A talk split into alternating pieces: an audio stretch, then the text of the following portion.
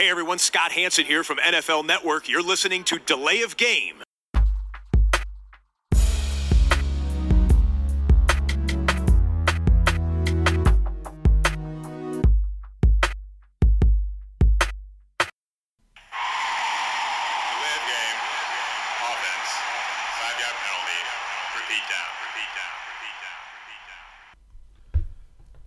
Kuckuck, da sind wir wieder. Delay of Game, der Football Podcast, Episode 35 bei, ja, gleicher Raumtemperatur wie vergangene Woche, auch ungefähr 35 Grad. Und bei mir ist der Christian. Hallo Tobi.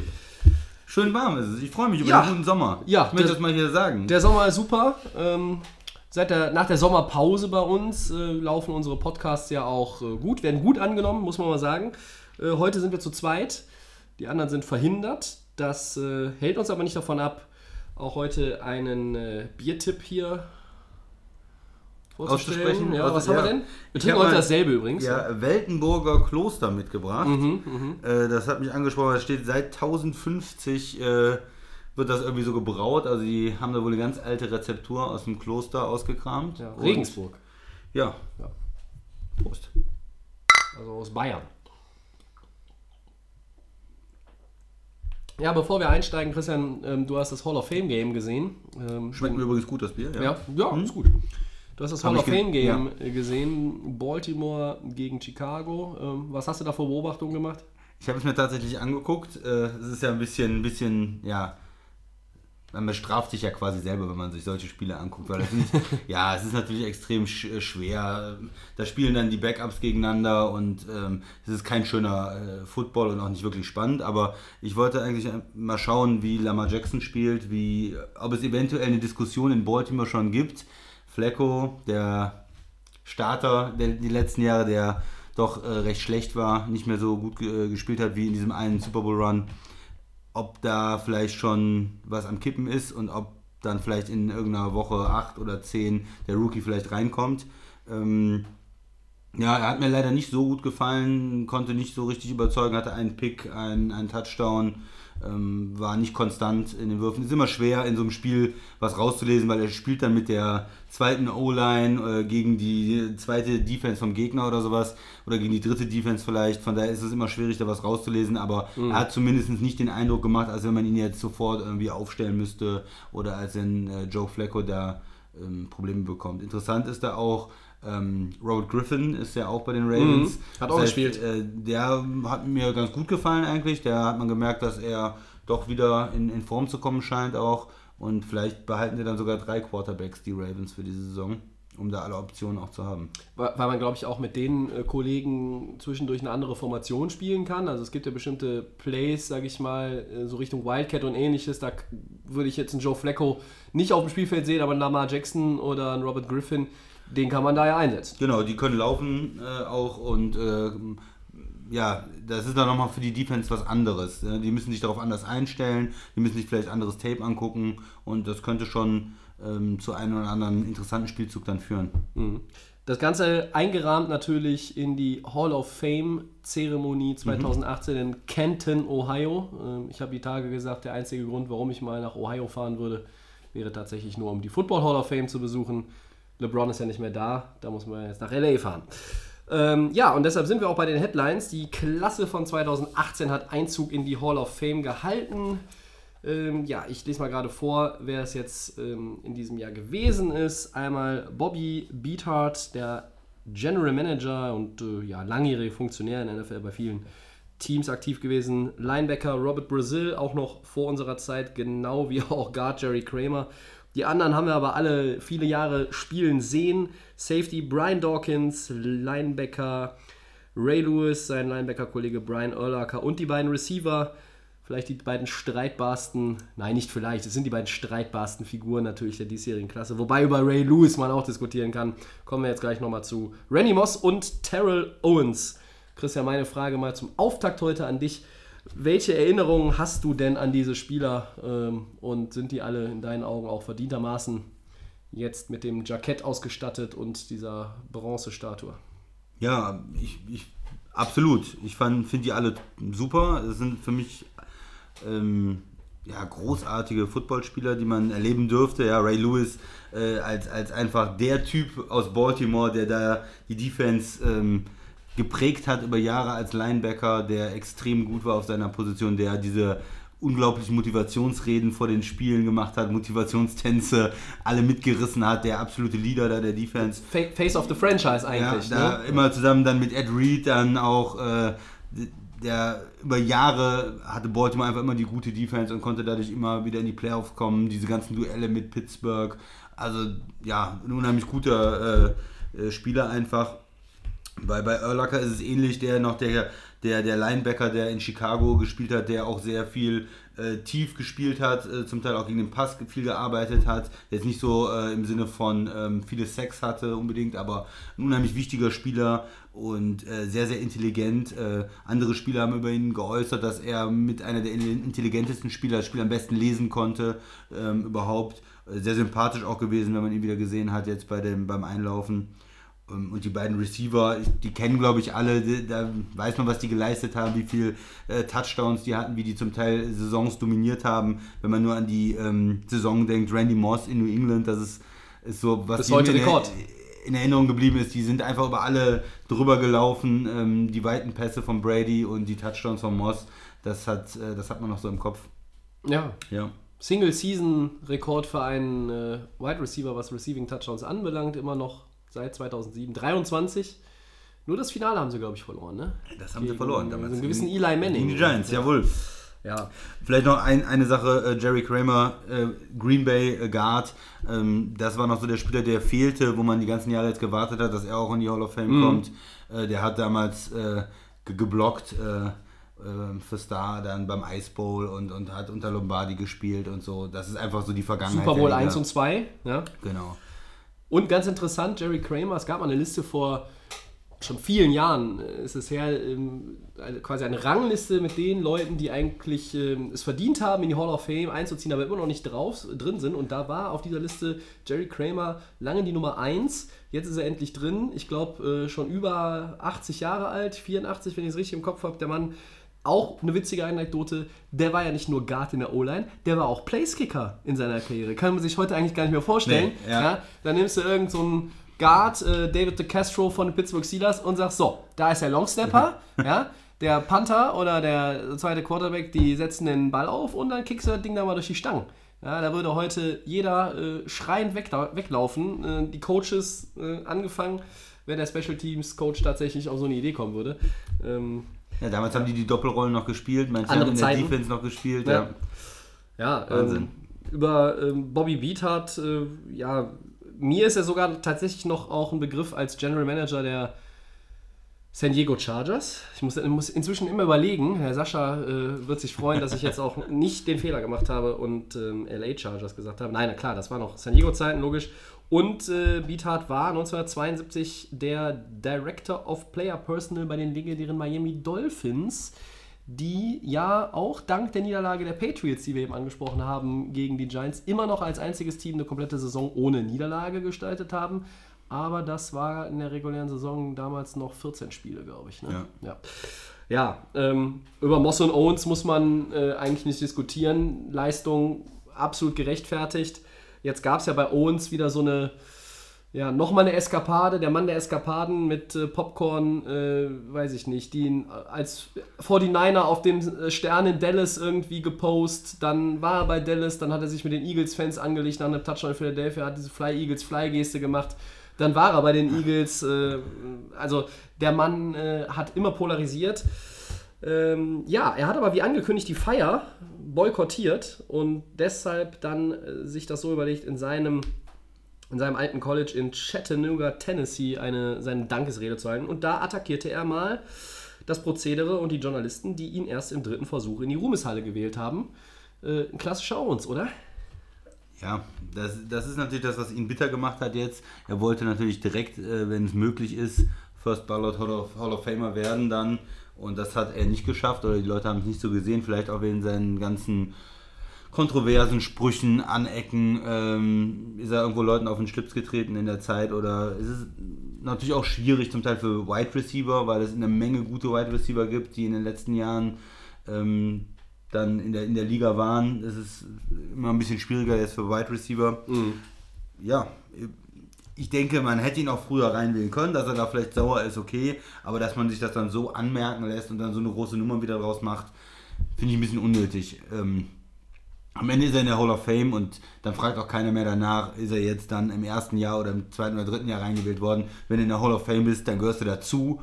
Und äh, er in der, ist in einer super Klasse zusammen mit Randy Moss äh, in, die, in die Hall of Ja. Fame gekommen. Die beiden so zusammen, das passt ja auch ganz gut. Genauso wie halt Erlacher und Lewis dann zusammen als Linebacker.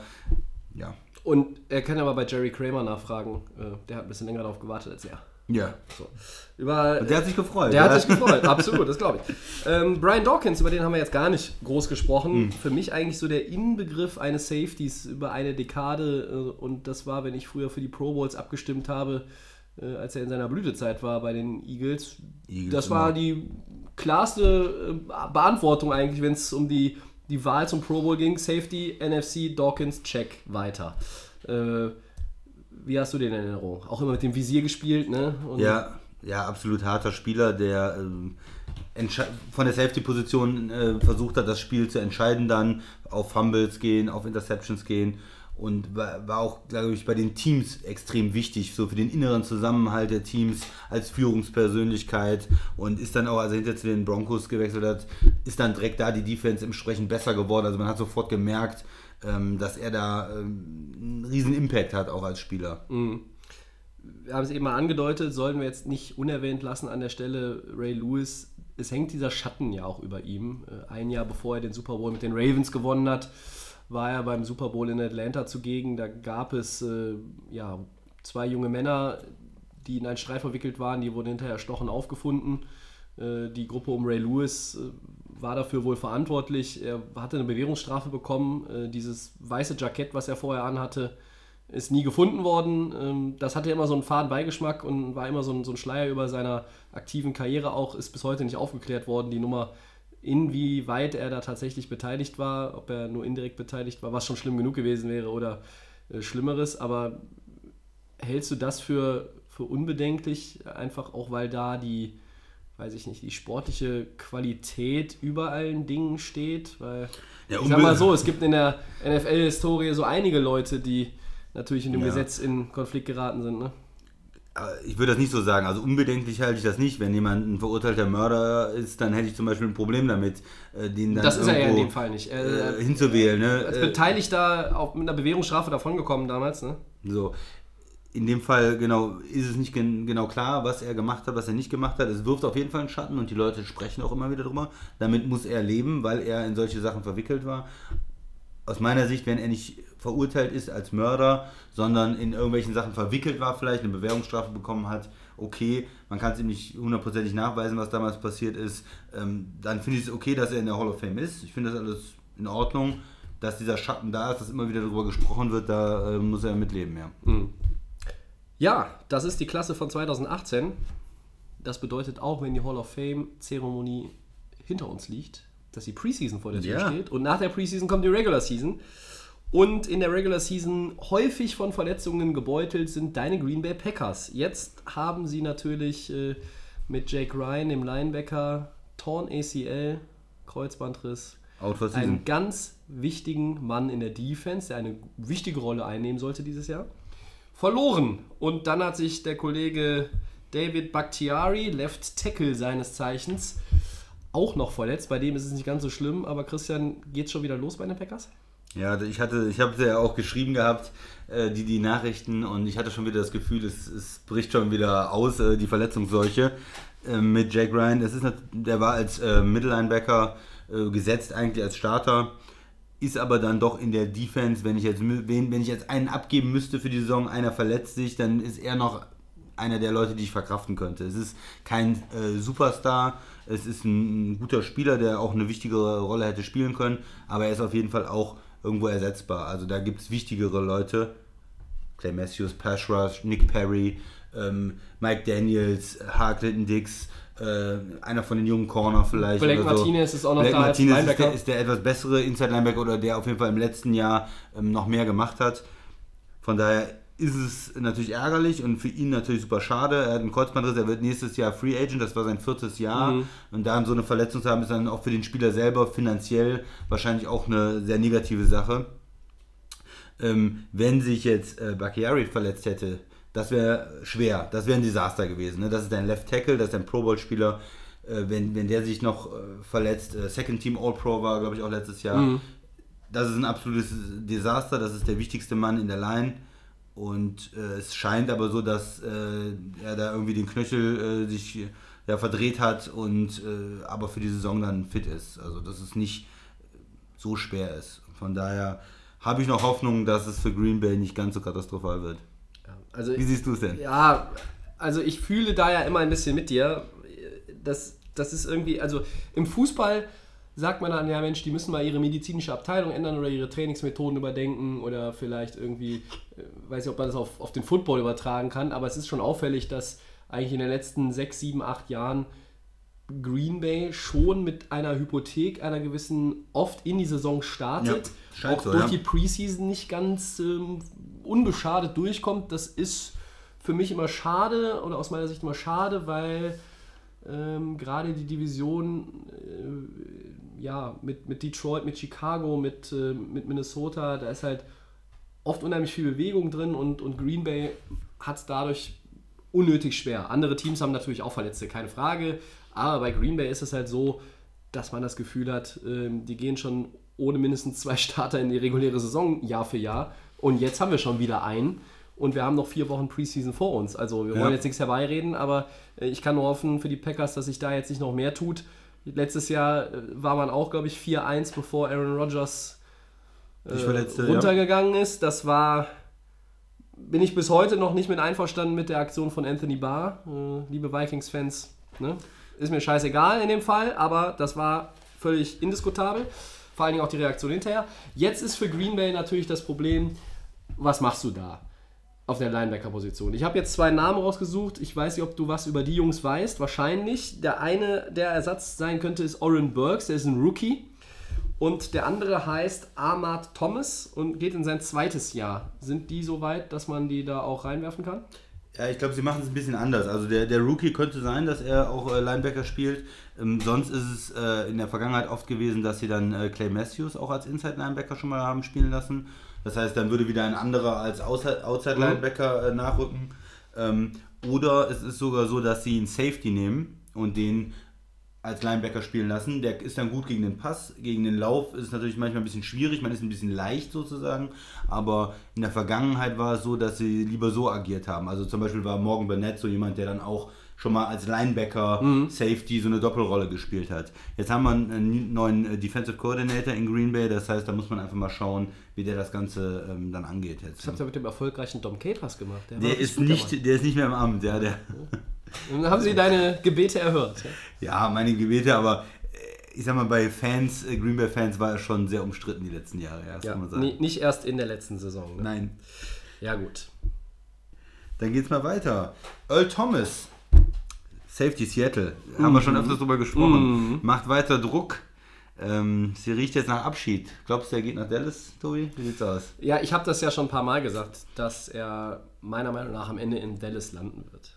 Äh, Status quo ist, es gibt einen offenen Brief von Earl Thomas. Bitte tradet mich zu einem Team, das mit mir die Zukunft gestalten will oder gibt mir eine Vertragsverlängerung. Zack. Das ist ein Statement. Aber das ist auch ganz klar. Der Spieler möchte jetzt wissen, was los ist. Es gab diese Signale von Head Coach Pete Carroll, der gesagt hat, ich plane mit ihm, äh, ist ein Baustein in unserer Defense.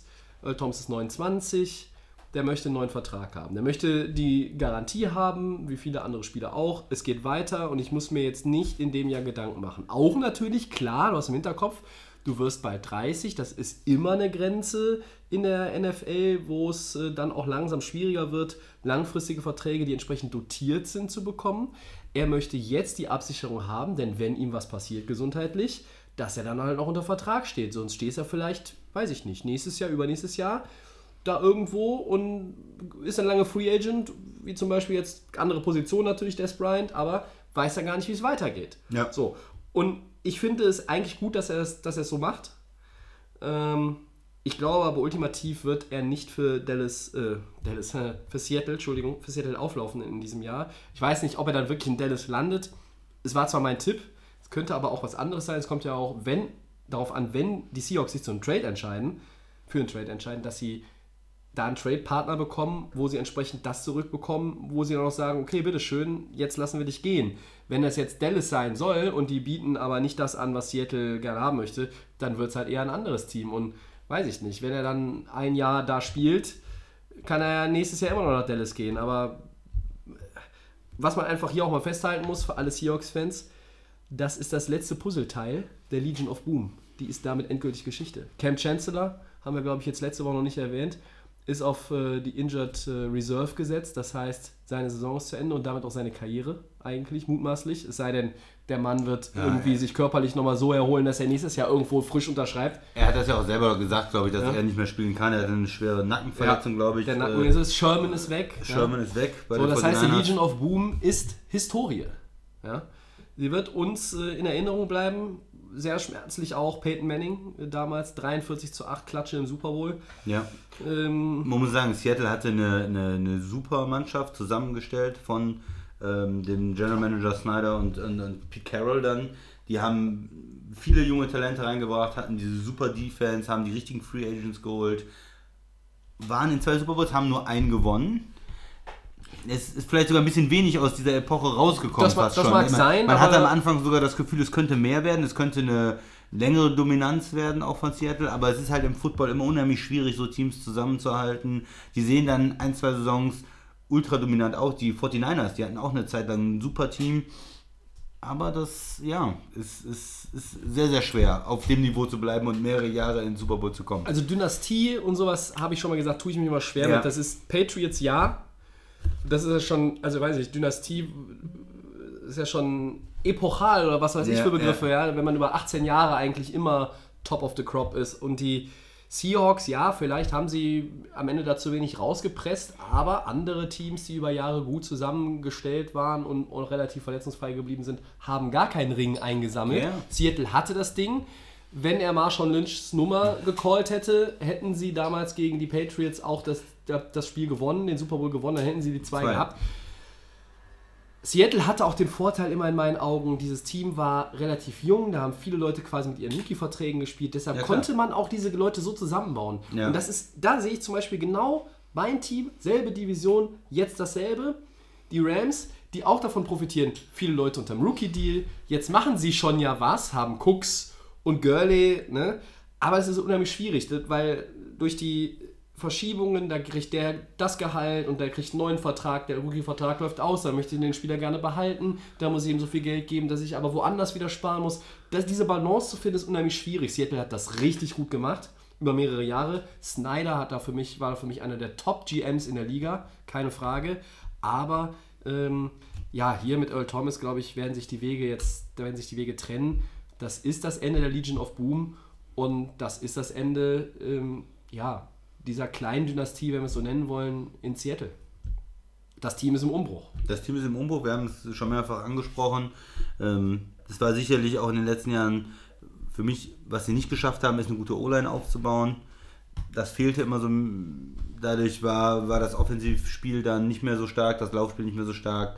Und da hatten sie eine Menge Probleme. Jetzt die Defense im Umbruch, wird man sehen. Ähm, für mich ist, äh, ich würd's, es wird darüber diskutiert, überall in den Medien, ob es Dallas ist. Was fordert Seattle? Am Anfang war es ein First-Round-Pick. Keiner wollte ihm den geben, weil es auch nur noch ein Jahr Vertrag ist. Dann, dann muss man mehr bezahlen für Earl Thomas.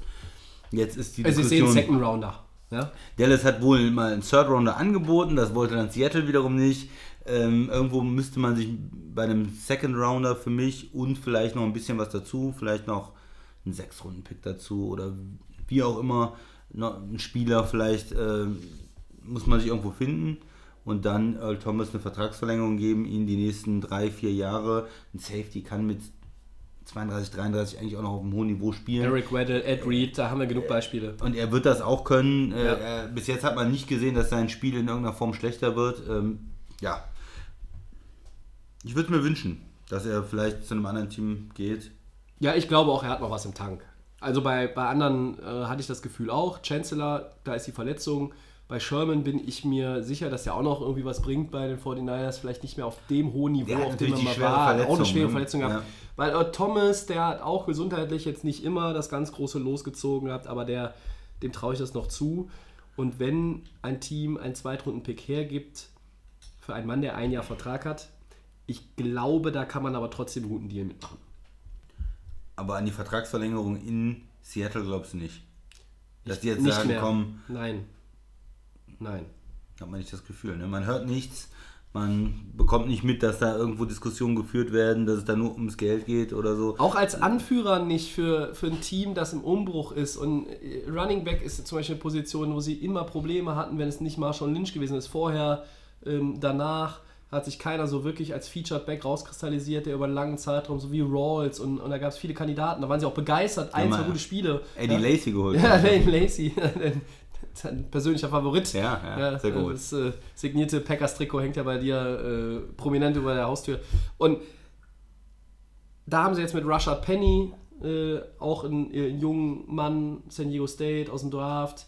Äh, Wilson natürlich klar, die O-Line hat Probleme. Dann gibt es auch den anderen Receiver, der nicht mehr da ist und auch, auch vielleicht die Qualität war da noch nie so richtig gut. Es wurde viel, viel haben die Jungs auch Ja, profitiert. Baldwin, ne? Baldwin ja, okay, aber viel wurde natürlich auch davon profitiert, dass Russell Wilson immer in der Lage ist, ein Play zu machen. Ja.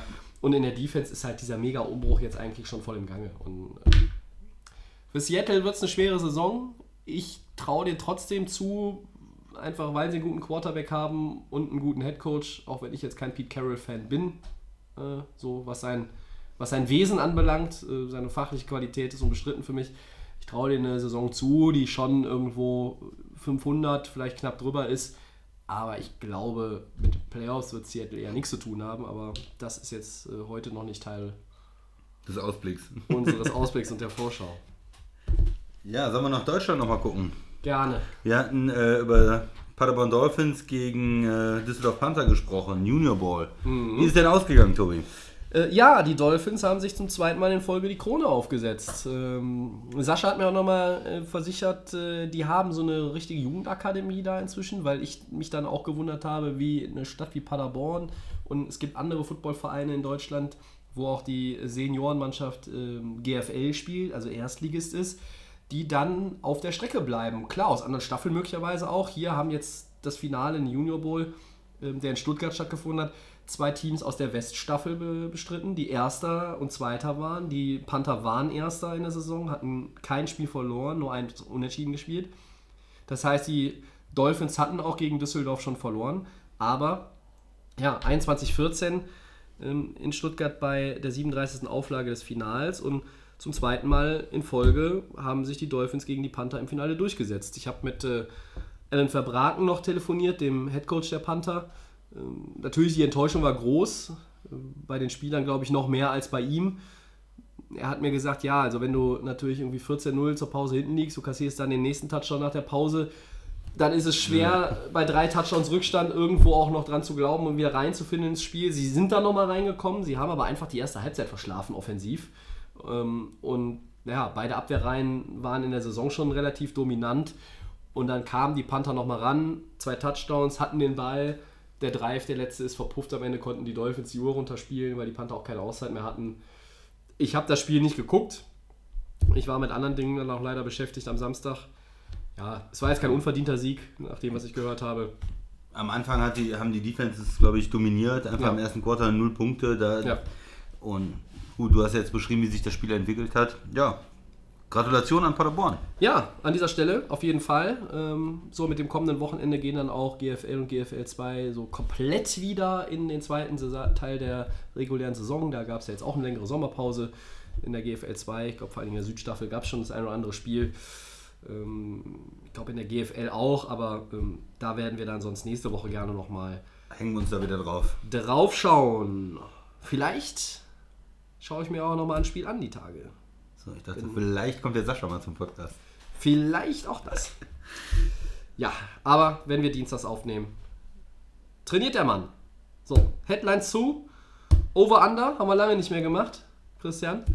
Äh, aber nichtsdestotrotz haben wir uns äh, ganz tolle Sachen für Over-Under ausgedacht. Und ich fange mal an. Die Giants und Wide Receiver Odell Beckham, die verhandeln ja jetzt wohl über einen neuen Vertrag. Der Mann hat sich auch dazu entschlossen, vom ersten Tag an einem Trainingscamp dabei zu sein. Das macht heutzutage nicht jeder. Ja? Würde der neue Vertrag, wenn er denn jetzt zustande kommt bei den Giants, würde er Beckham denn durchschnittlich mehr oder weniger als 17 Millionen Dollar pro Jahr einbringen? Was ist deine Meinung? Genau, die Zahl 17 Millionen hast du ja, sag ich mal, jetzt hier äh, rausgehauen, gedacht, ne, weil ja. im Moment Antonio Brown, Pittsburgh, bestbezahlter Receiver der Liga mit diesen 17 Millionen im Jahr. Das heißt, die Frage könnte auch lau lauten, wird er der bestbezahlte Spieler im Durchschnitt in seine, auf seiner Position Wide Receiver werden? Und ich denke ja. Der Sascha würde ein klares Nein sagen. Ja, ja, na, auf jeden Fall. Aber ich denke, ja, er wird äh, der bestbezahlte Spieler auf seiner Position werden. Jetzt den neuen Vertrag unterschreibt. Er ist ein absolutes Top-Talent. Er hat als äh, sehr junger Spieler jetzt ähm, extrem gute Leistungen gebracht. Hat ein paar Verletzungssorgen, okay. Aber wenn die Giants sagen, okay, wir wollen diesen Mann haben und wir wollen ihn bezahlen, dann wird es auch über 17 Millionen sein. Ja. Jetzt habe ich dazu ein paar Artikel gelesen in letzter Zeit und da war die Frage, wie weit kann das Ganze denn gehen? Wenn man sich jetzt die Quarterback-Verträge anguckt, wie die gestiegen sind in den letzten äh, ein, zwei Jahren, da ging das ja von sagen wir, 23, 24 Millionen, über 25, 27 auf 30 Millionen. Das heißt, da ist in einem relativ kurzen Zeitraum von zwei Jahren ähm, eine Steigerung von vielleicht 40 Prozent äh, drin gut, gewesen ja. in, den, in den Verträgen. Dann müsste man sogar sagen, äh, geht da vielleicht was Richtung 20 Millionen. Wir haben ja schon oft diskutiert, ähm, ein Nicht-Quarterback, der vielleicht 20 Millionen wert ist, ist für uns ja Aaron Donald. Als bester Defensive-Spieler in der Liga hätte man auch Argumente zu sagen, ähm, Beckham möchte 20 Millionen haben, möchte 21 Millionen haben. Da wird es, glaube ich, äh, problematisch. Also ich denke, er wird auf jeden Fall über 17 bekommen. Wo das dann genau landet, da wird man, wird man sehen müssen. Das sind natürlich extrem hohe Summen, die die Giants dann auch rechtfertigen müssen. Da kann man natürlich dann sagen, äh, wir gehen lieber über ein Franchise-Tag über mehrere Jahre, das kommt uns billiger. Oder dann auch die Argumentation halt mit der Verletzung. Aber ja, ich könnte mir schon vorstellen, dass er vielleicht äh, eher sogar bei 19 oder sowas liegt, vielleicht an den 20 kratzt. Also ich sage auch Ja. over. Ja? Schließe mich deiner Argumentation vorbehaltlos an. Ich denke, irgendwann 2019, vielleicht 2020 werden wir für Wide Receiver diese Grenze auch erreichen. Ich würde mir wünschen, dass wir uns jetzt hier in dem Fall ähm, über Zahlen am Ende unterhalten, die so bei 18, 18,5 liegen. Weil ich finde, das lässt nochmal ein bisschen Spielraum, wenn man unbedingt das wieder toppen will, was der Bestbezahlte hat auf der Position, wenn der nächste kommt. Und ich vermute, dass wir 2019 über Julio Jones reden werden, an, an erster Stelle. Ähm, dass man dann vielleicht sagt, okay, da geht noch ein bisschen was, bevor man dann aber auch die 20, also vielleicht auch Jones noch nicht die 20 gibt, weil das ist so einfach eine Grenze. Das, das, das ist schon unheimlich viel Geld. Und das ist für die meisten auch gar nicht greifbar, wie viel Geld das eigentlich ist. Und da sagst du, das ist doch scheißegal, ob das jetzt 17, 17,5 oder 18 Millionen sind. Nein, ist den Spielern und den Agenten natürlich nicht egal. Jeder, also wenn jetzt, wenn jetzt der Chef zu, zu irgendjemandem sagt, der einen Bürojob hat und sagt, du kriegst eine Gehaltserhöhung um 3,5 Prozent, wäre unser Vorschlag und dann sagt aber der Arbeitnehmer, ja, ich möchte gerne 4,5 Prozent und der Chef sagt, ja, was mit 4,25 am Ende, weil, ne, und dann sagst du, ja, nehme ich, dann hast du ja auch mehr rausgeholt und, und so läuft es doch da auch. Und ähm, Gehälter im Sport ist bei mir eh ein sensibles Thema. Ich finde, das hat schon lange, Verdient zu wenig, glaubst du, ne? schon lange völlig schwachsinnige Dimensionen erreicht, die mich auch, die mich auch mitunter gerade in anderen Sportarten regelrecht ankotzen. Hier hoffe ich einfach, dass es noch irgendwie näher an Antonio Browns 17 Millionen ist als an den 20. Bin gespannt, Aber es ja. wird over auf jeden Fall sein. Und ich bin auch relativ zuversichtlich, dass vor dem Start der regulären Saison, möglicherweise in der Woche erst dann, wenn das erste Regular Season Game ist, dass die Giants da nochmal den Impuls setzen und den Deal dann finalisieren. Das ist auch nochmal ein Zeichen. Und das ist auch nochmal ein Zeichen, nicht nur innerhalb des Teams, sondern auch nach außen. So nach dem Motto, wir haben hier einen Plan und wir haben jetzt hier eigentlich den einen der drei, vier, fünf besten Wide Receiver, kann jetzt jeder seine Reihenfolge machen, wie er will, langfristig an uns gebunden. Fertig. Ja, also ich glaube, dass äh, Donald und Mac auch von Oakland, die gehen, glaube ich, über 20. Das sind als Defensive Player, Pass Rusher nochmal eine andere Dimension. Und Beckham, weil er äh, Wide Receiver ist, Wird, äh, aber wird er so zwischen 17 und 20 irgendwo liegen? Ich sag mal 19 für ihn. Ich Also ich wäre so bei 18, 18, 5 fände ich besser, aber gut. Okay, Broncos Quarterback Case Keenum hat erst am sechsten Tag des Training Camps eine Interception geworfen. Wird in der regulären Saison mehr oder weniger als 9,5 Picks werfen, Tobi?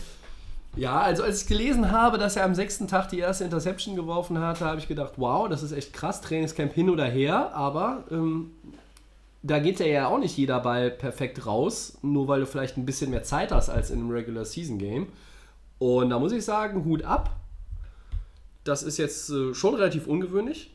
Hab dann natürlich mal als äh, Zahlenjongleur von, also nicht Vertragszahlen, sondern als Statistikjongleur Ja. von Delay of Game ins Archiv geschaut. 2017 mit den Vikings hatte er sieben Interceptions.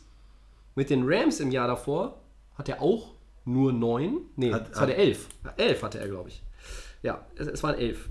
Aber äh, da hat er auch nur neun Touchdowns geworfen. Bei Minnesota waren es 22, also eine viel bessere äh, Touchdown-Interception-Rate.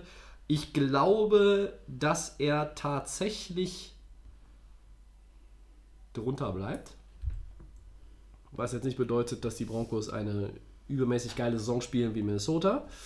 Aber ähm, die sind anders zu knacken als über Keenum. Ich glaube, dass er ein sehr solider Quarterback ist, der relativ wenig Fehler macht. Ich sage, er wirft genau die 9. Deshalb under. Das heißt aber jetzt nicht, dass ich die Broncos zum Playoff-Team mache. Letzte Woche haben wir sie eh schon ausgezählt. Ja, ich sag mal over. Das war ja, das war mir ja klar. Ja, deshalb habe ich schon under gesagt. Nein. Ja, das ist ähm, im Trainingcamp nur eine Interception. Was ist denn da mit der Defense von den Broncos los, frage ich mich. Äh, ja, die suchen äh, Akib Talib, aber der ist jetzt bei den Rams. Vielleicht, vielleicht ist das einfach auch äh, mangelndes Talent an Cornern dann. Kann man ja auch mal die Frage stellen. Ich, ja, ich äh, denke, er hat letztes Jahr einfach eine Wundersaison gespielt, Kinum. Ja. Da hat er extrem gut gespielt, über seinen Verhältnissen, da hat alles gepasst.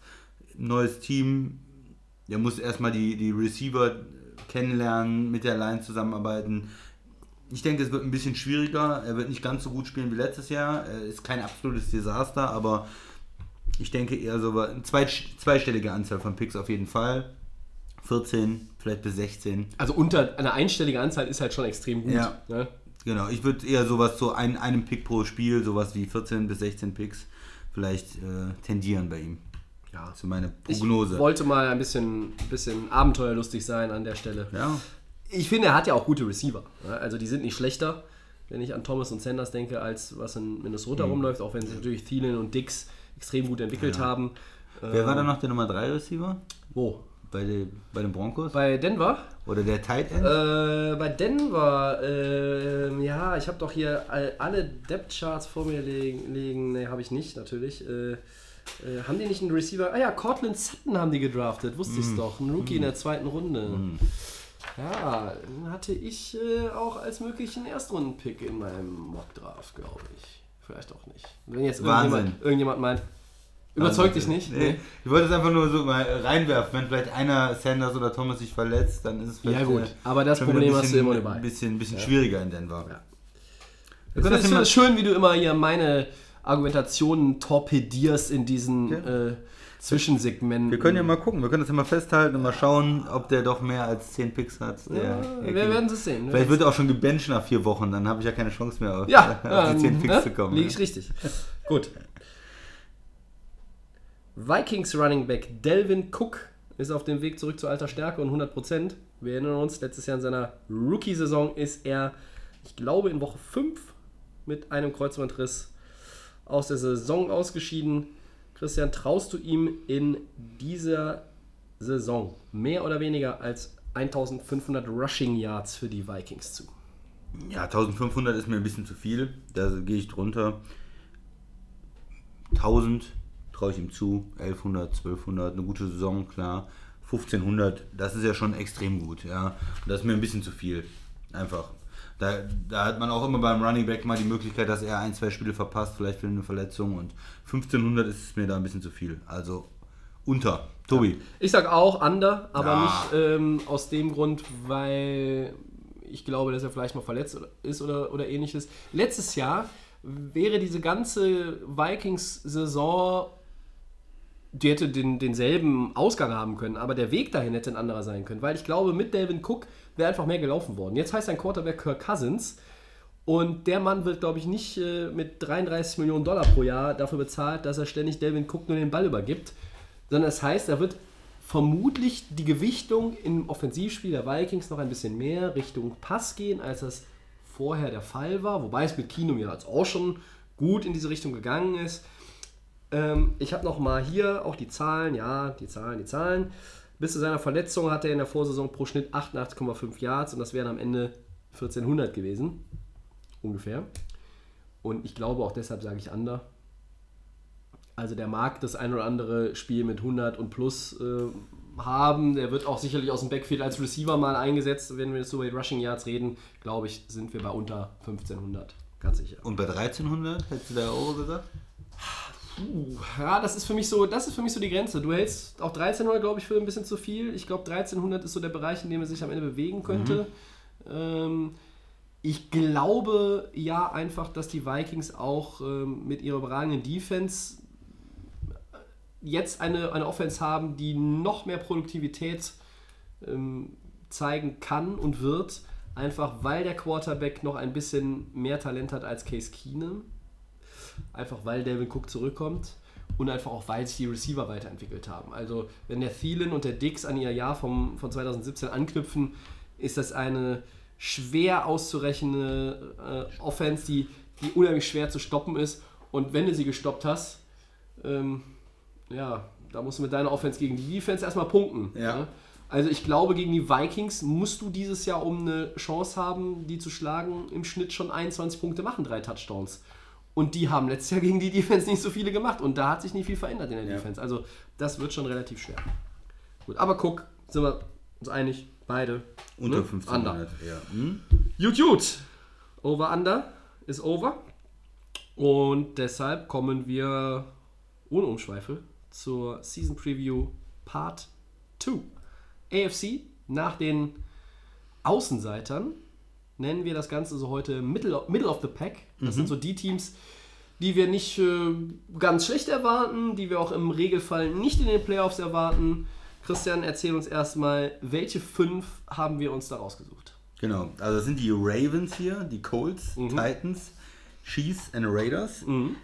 Und ja, Middle of the Pack, was heißt das? Das ist irgendwo, die können in die Playoffs kommen, die sehen wir aber nicht, die, die, die richtigen Playoffs-Teams, da denken wir, ja, die werden höchstwahrscheinlich in die Playoffs kommen. Bei den Teams sind das so, ja, die könnten reinrutschen vielleicht, die können reinkommen, da sind aber auch ein paar Fragezeichen. Wenn es richtig gut läuft, dann sind die vielleicht sogar in der Lage, ihre Division zu gewinnen.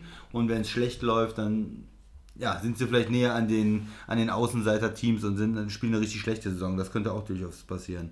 Ich würde gerne mit den Colts mal anfangen. Ja, wir gehen, glaube ich, wieder so vor wie letzte Woche, dass wir in, in der, in, der, äh, in der Sequenz die Teams von der Anzahl ihrer Siege aufsteigen nehmen und deshalb fangen wir mit den Colts an. Die waren 4 und 12. Genau. Da könnte man sich natürlich direkt fragen, warum habt ihr das jetzt in die Mitte genommen, das Team?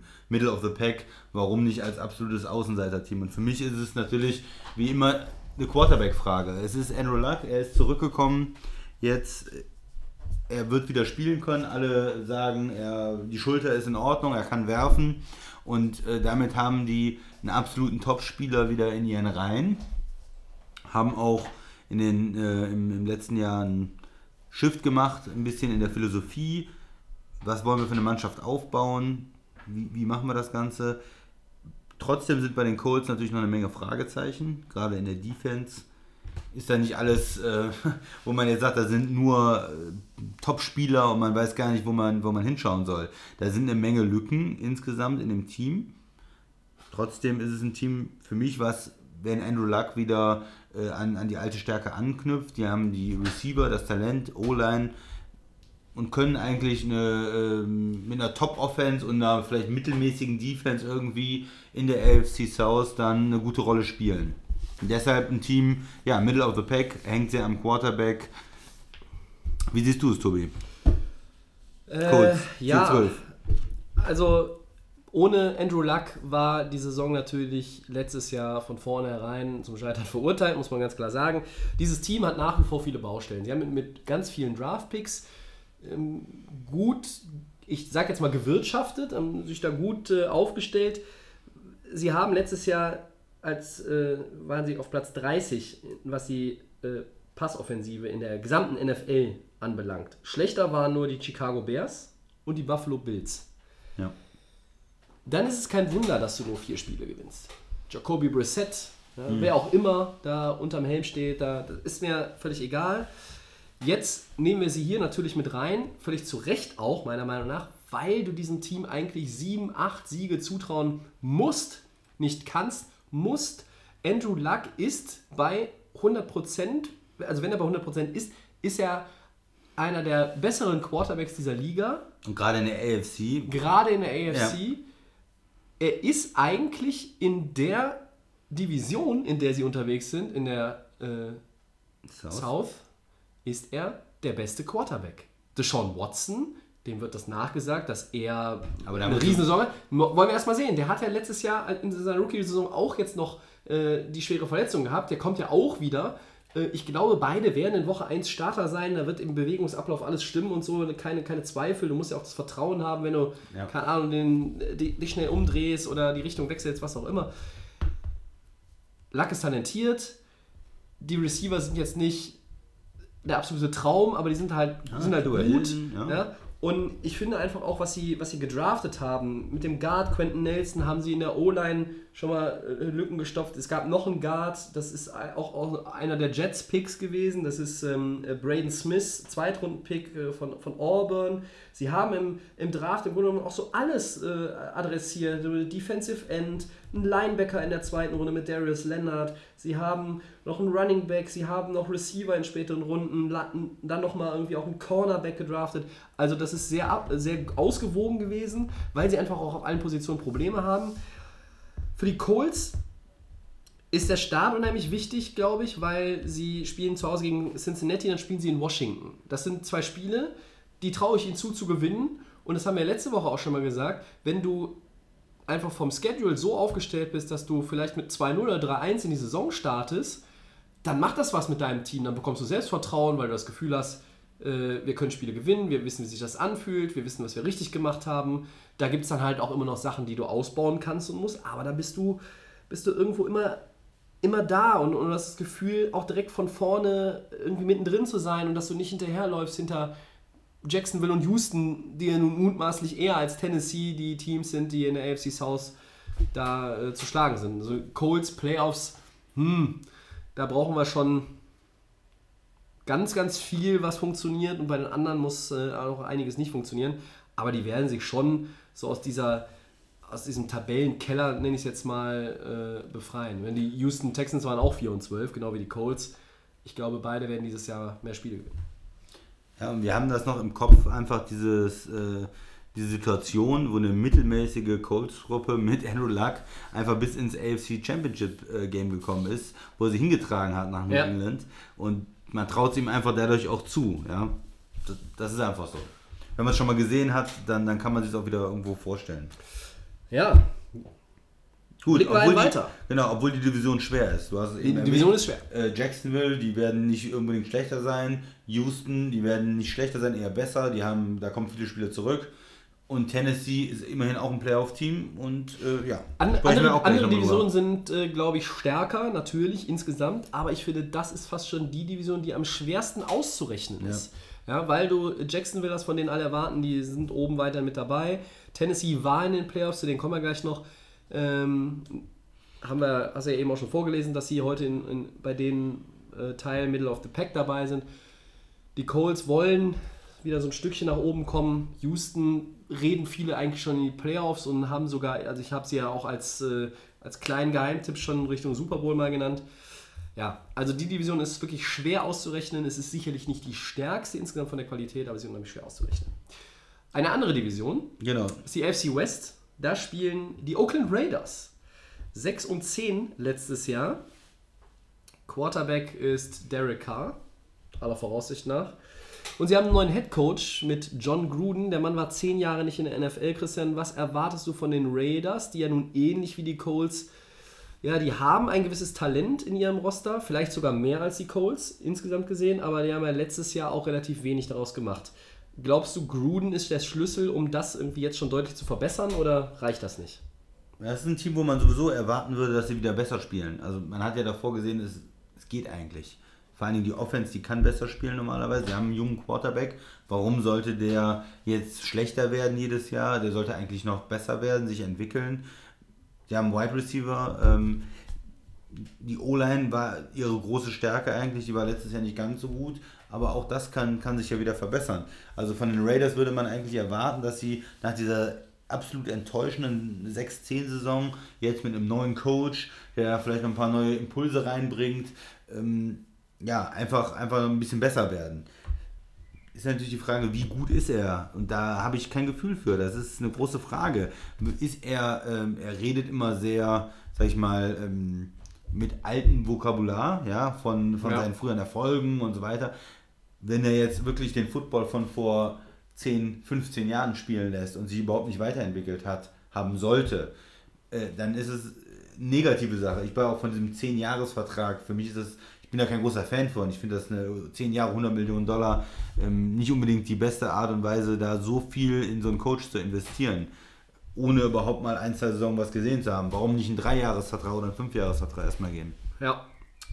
Auf der anderen Seite hört man auch viel, naja, das ist erstmal Vokabular, dass er da sagt, ja, wir müssen den alten Football spielen und, und so weiter, dass er eigentlich ein Kreativer ist und der auch die Liga in den letzten Jahren extrem gut verfolgt hat. Er hat immer seine Quarterback-Camps und so weiter, dass er also eine gute Idee hat von dem, was man spielen muss und dass wir vielleicht eine ganz kreative, ganz moderne Oakland Offense dann sehen äh, in Woche 1, 2, 3 und alle sagen, boah, der Mann, der bringt es und ähm, K ist jetzt wieder auf, auf Kurs, einer der besten jungen Quarterbacks zu sein. Das äh, wird extrem spannend. Also Oakland ist ein Team, was man sich gerade in den ersten vier Wochen angucken sollte. Äh, die spielen gegen die Rams, die spielen gegen Denver.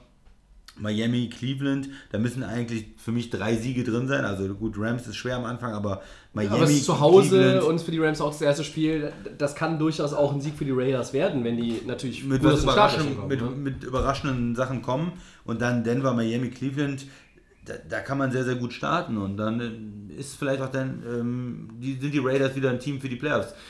In der NFL ist es ja oft so, du spielst eine schlechte Saison, spielst du eine bessere Saison, es geht immer so, es pendelt immer so ein bisschen hin und her.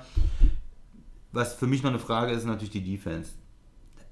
Trotz Mac fehlt da irgendwie doch Talent zum Teil und äh, sie werden schon eine Menge punkten müssen, glaube ich. Also sie werden keine Defense haben, die nur 15 Punkte zulässt oder sowas. Das hat man, hat man nicht das Gefühl, dass es in Oakland schon äh, der Fall ist. Ja, was die Defense anbelangt bei den Raiders, hatte ich in den vergangenen Jahren oft das Gefühl, dass sie gute Leute haben, die aber nicht ihr Potenzial abgerufen haben, beziehungsweise auch nicht als Team gespielt haben. Also das waren Individualisten, die irgendwie nicht reingepasst haben in das große Ganze. Und da sind natürlich Coaches gefragt. Wenn man jetzt über Gruden redet, muss man auch mal das von der Seite betrachten. Der Mann kommt nach zehn Jahren Pause ja nicht zurück, weil er Langeweile hat oder weil er unbedingt Geld braucht. Egal, ob der jetzt einen 10-Jahres-Vertrag hat für 100 Millionen Dollar oder nicht. Sondern der Mann war ja immer relativ nah dran am Football. Quarterback-Camps, ja. Ähm, TV-Kommentator und Ja. Experte. Der hat die Liga verfolgt, der hat die Entwicklung gesehen.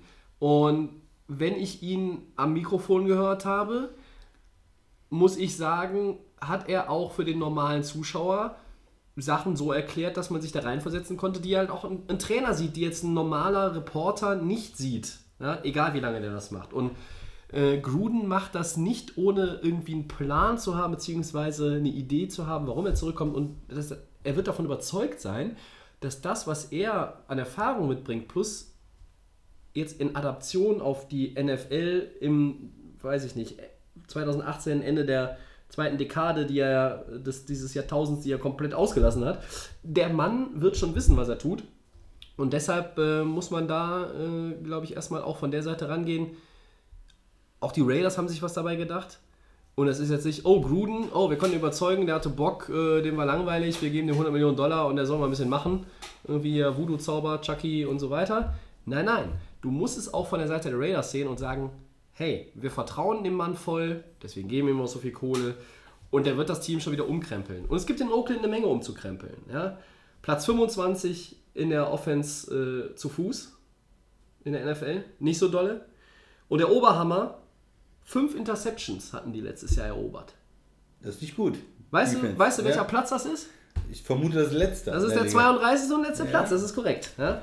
Äh, Corner, Safety, das, Talent. das ja. ist einfach, ja, da äh, kommt zu wenig bei rum und äh, ja, daran wird man auch arbeiten müssen in Oakland. Die Offense, wenn Derek Carr eher wieder wie 2016 aufläuft, ist an der Offense jetzt weniger zu machen als an der Defense. Viel hängt noch an, an Khalil Mack. Du hast es gesagt, das Startprogramm ist Rams hin oder her in Woche 1. Das ist zumindest so, dass man da auch, ähnlich wie bei den Colts, erstmal in seiner Division schon mitschwimmen kann. Andere Teams werden vermutlich, wenn man sich die Gegner anguckt in, im ersten Saisonviertel, die werden möglicherweise eher schon wieder hinterherrennen. So. Also, ja, Raiders. Man darf sie nicht komplett in der Division außer Acht lassen, wenn es Richtung Playoffs geht. Also ich, deshalb trauen wir ihnen noch mehr zu als den Broncos. Ne? Aber Ja, K ist begeistert ne, von Gruden. Er sagt, äh, Wahnsinn, äh, der, er, er, dass die sich die ganze Zeit nur über Football unterhalten, dass er ihnen die ganze Zeit Fragen stellt, was siehst du in dem Play, was siehst du in dem Spielzug, wie würdest du da reagieren, was ist die Coverage und dass die da nur äh, nerdig über Football reden die ganze Zeit und dass er nochmal was ganz anderes reinbringt und ein super Coach wäre. ja.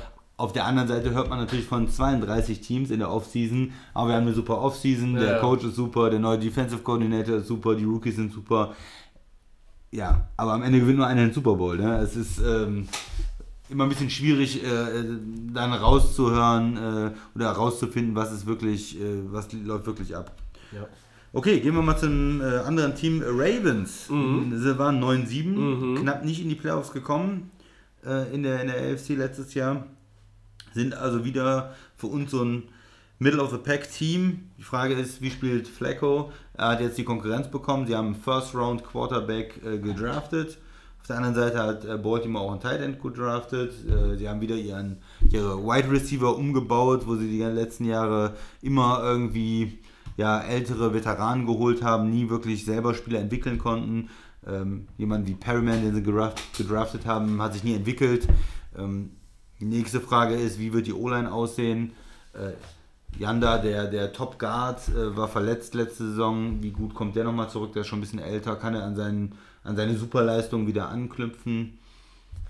Ja, wie, wie sieht das in, äh, in Baltimore aus?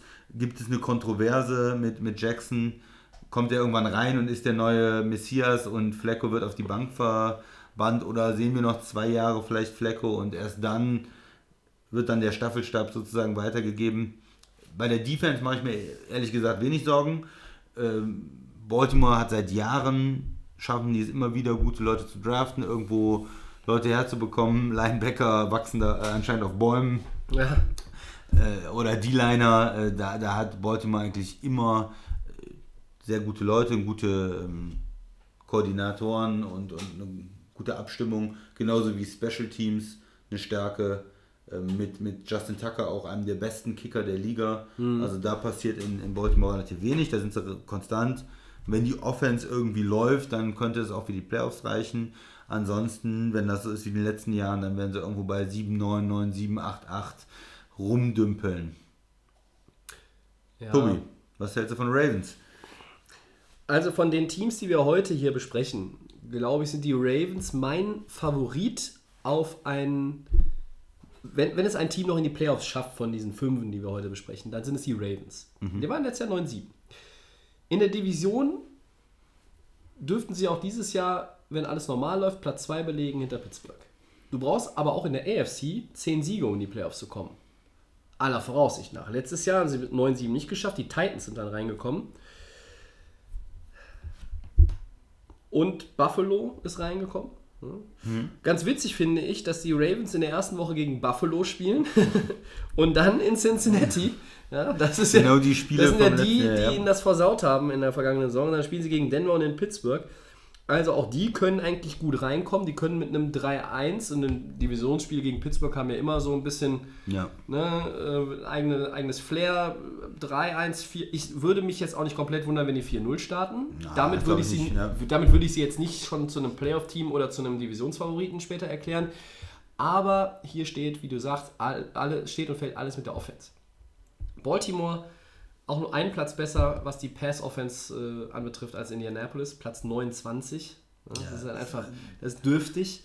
Und wenn dieses Problem gelöst wird, wenn da wieder ein bisschen mehr Effizienz reinkommt, ein bisschen mehr Überraschungsmoment, das Ganze auch wieder flüssiger läuft, dann wird auch gar nicht darüber geredet, wann Lamar Jackson den ablöst oder ob den den dieses Jahr ablöst. Wir werden Lamar Jackson auf dem Feld sehen, glaube ich. Ich glaube, wir werden auch vielleicht Griffin das ein oder andere Mal sehen. Jackson häufiger. Es wird ein paar Varianten geben in dem Offensivspiel der Ravens. Einfach auch, weil sie so ausrechenbar waren und deshalb nicht so gut waren in den letzten Jahren. Das war im Grunde immer Schema F ne? und die anderen konnten sich darauf einstellen. Warum waren die letztes Jahr knapp dran an den Playoffs und waren nicht unter ferner Liefen? Weil die Defense so gut ist. Ja? Die wird auch dieses Jahr, glaube ich, ganz ordentlich sein. Die hatten 22 Interceptions, die hatten 34 Takeaways. Das ist Platz 1 in der AFC, ist sogar Platz 1 in der NFL gewesen in der vergangenen Saison. Ähm, ja, das sind immer Leute wie äh, Terrence Sachs, die auf hohem Niveau spielen, äh, Outside Linebacker, Pass Rusher. Äh, du hast ja. äh, auch selbst entwickelte Leute, ja, das sind Leute, die sie selber gedraftet haben, ja, oder, oder die sie vielleicht auch mal woanders irgendwie als Free Agent aufgegabelt haben, aber diese Defense, die funktioniert einfach, da hast du immer das Gefühl, da greift ein Rad in das andere und das hatte ich zum Beispiel bei Oakland, wo die auch vergleichbares, wenn auch nicht ganz auf dem hohen Niveau, aber vergleichbares Talent in der Defense hatten, die haben das nicht hingekriegt. So. Und bei Baltimore, glaube ich, ähm, ist das wirklich nicht das Problem. Ich würde mich auch festlegen und sagen, dass Joe Flacco seinen Job als Starter die ganze Saison über nicht verliert. Okay.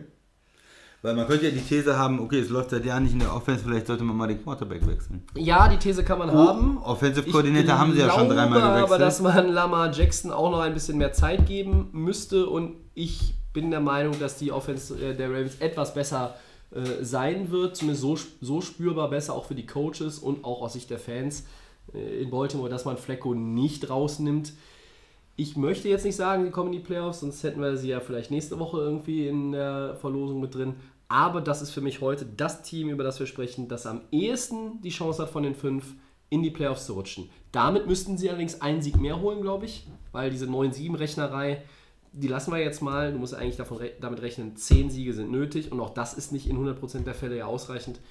Baltimore, Platz 2 in der AFC North ganz sicher.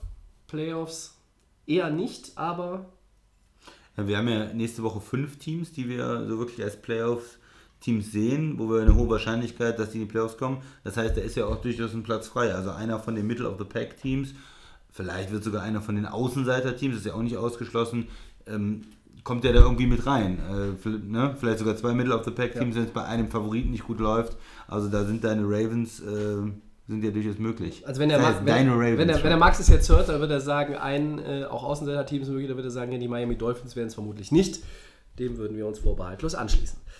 Vielleicht auch ähm, einfach, wenn es Ravens-Fans gibt, ja, ich weiß es nicht, wie viele es in Deutschland so sind, äh, kann ja mal jemand schreiben, ist die einfach Flecko, ja, nein, was so das, ähm, das Bild der Fanbase ist, ob man ihn wechseln muss, äh, ob er noch eine Zukunft hat in Baltimore oder ob die Leute doch sagen, er hatte so eine Verdienste und er kann noch mal gut spielen und äh, sie ihn vielleicht noch ein, zwei Jahre sehen wollen oder länger. Ist für dich eigentlich Joe Flecko der Quarterback, der ähm, ja, in der Reihenfolge äh, am, am meisten auf dem Hot Seat sitzt in die, in die Saison gehen von den Starting Quarterbacks, also über den am meisten und als erstes diskutiert werden wird, ob er seinen Job als Starter verliert.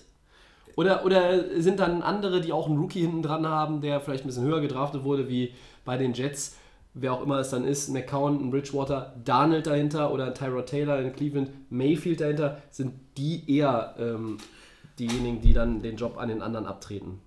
Ja, die Namen, die du jetzt genannt hast, das sind für mich typische, da ist eigentlich schon klar, eigentlich wollen alle die Rookies sehen, die so hoch gedraftet worden sind. Ja, aber die Coaches andere, wissen ja am besten, wann sie die einsetzen. Genau. Und vermutlich, also es kann ja sein, dass es auch tatsächlich äh, bei dem einen oder anderen die ganze Saison nicht der Fall sein wird. Das kann ruhig noch was dauern, aber das sind erstmal hier nur Übergangsquarterbacks.